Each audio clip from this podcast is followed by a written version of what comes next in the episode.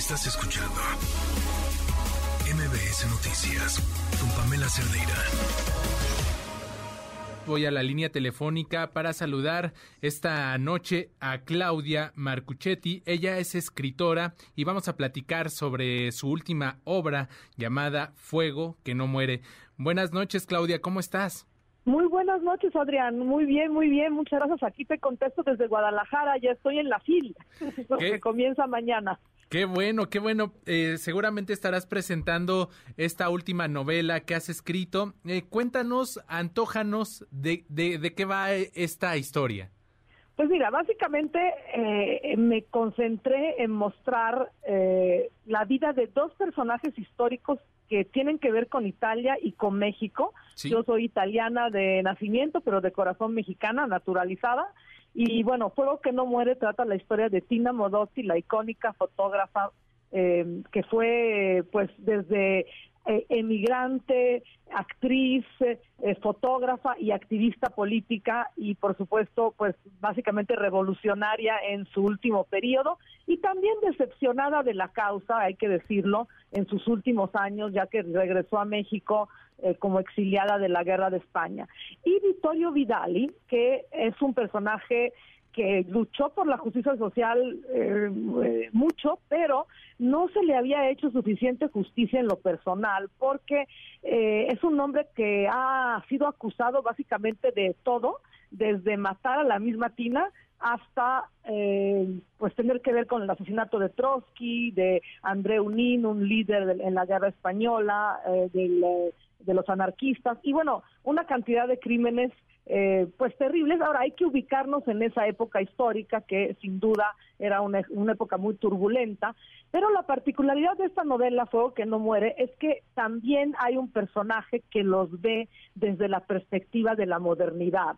Entonces, digamos que este joven que conoce a Tina en la morgue, es decir, esta novela comienza donde termina finísima la, la, la, novela de Elena Poniatowska, tal vez la novela más importante que se ha escrito sobre Tina, que es una mujer que sí, de la cual se ha hablado mucho también por su legado fotográfico. Eh, que por cierto se encuentra la mayor parte del eh, donado por la familia de Vidali en eh, la Fototeca Nacional en Hidalgo. Pero bueno, como ves, pues trato, eh, por supuesto, temas históricos, pero también eh, creo que en la novela, en la novela recorre un, eh, digamos, una, una pregunta, ¿no? Que tal vez yo misma me hice. Y es, ¿qué está dispuesto uno a hacer para conseguir los propios ideales, ya sea amorosos, ya sea políticos, ya sea artísticos también, ¿no? Porque siempre hay un precio a pagar, ¿no? Y, y eso puede ser eh, de muy distintas maneras. Y creo que eso también es otro otro punto. Creo que encontré en el análisis de Vidal y a fondo, porque tuve eh, chance de, eh, ahora sí que tuve acceso a documentos por parte de la familia y claro, a los 11 libros que él escribió en su vejez, que básicamente va narrando la historia de su vida en diferentes etapas. Y, y bueno, tratando de leerlo entre líneas, porque hay que no hay que olvidar que este hombre estuvo trabajando para el Partido Comunista Soviético. No era un espía propiamente, pero sí era un em, este comisario político con mucho peso en el Comintern cuando eran los tiempos que el comunismo estaba siendo, digamos, propagado eh, como una revolución eh, eh, bajo el agua, ¿no? De alguna manera. Y sobre todo en México, que fue un país que tuvo la primera revolución del siglo. No nos olvidemos eso, ¿no? Antes que incluso de la Rusia, de la rusa, y que tuvo un movimiento artístico y político, ideológico en, los años primeros de, este, del siglo XX, pues muy eh, bullante, ¿no? Muy, muy encendido, ¿no? Tenemos los muralistas, tenemos Vasconcelos, tenemos por supuesto la revolución y todo lo que pasó después, también Vasconcelos en los 40, ¿no? Cuando ya ellos vuelven. Entonces hay diferentes etapas de México, principalmente los 20, los 40 y los 80 porque sí llegó hasta la muerte de Vittorio, que fue en el 83, mientras que la de Tina fue en México en el 42. Vaya. Así que hay un tramo bastante largo que contar y pues muchas cosas y eventos históricos suceden en, ese tramo.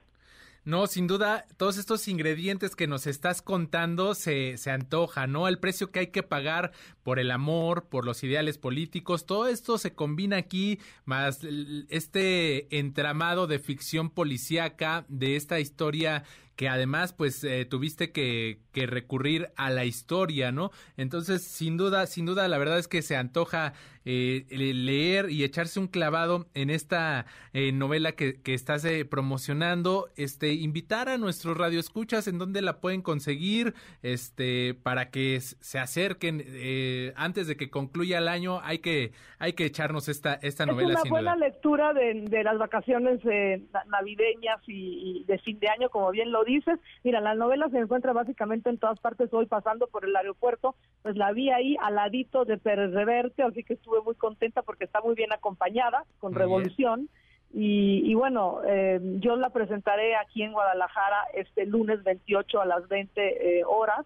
Eh, pero claro, pues también va a haber más eventos. Fíjate que también se va a presentar en la Embajada de México en Italia eh, el 27 de enero, así que pues hay que seguirle la pista a Fuego que no muere, que por cierto es el título, el título viene de eh, una poesía que le escribió Pablo Neruda y le recitó en el Panteón de Dolores ahí en la Ciudad de México, donde está todavía enterrada Tina, su amiga, su gran amiga, este, en el momento de su funeral. Muy bien, pues estaremos muy pendientes mañana. ¿A qué hora es el evento? Este, vas a estar ahí eh, presentando. Es el es el lunes. Mañana se inaugura la feria. El lunes yo voy a presentar a las 8 de la noche. El lunes 8 de la noche para que estemos pendientes de, de esta presentación y por supuesto se estará promoviendo ahí en la Feria Internacional del Libro. Este, Claudia Marcuchetti, te agradezco mucho estos minutos, te agradezco muchísimo que nos hayas antojado esta última novela y estaremos complacidos de leerte y de, como dices, eh, completar esta lectura para este fin de año, para estas vacaciones que se avecinan. Muchas gracias, te mando un fuerte abrazo. El placer fue mío, un abrazo a todos por allá. Estás escuchando MBS Noticias con Pamela Cerdeira.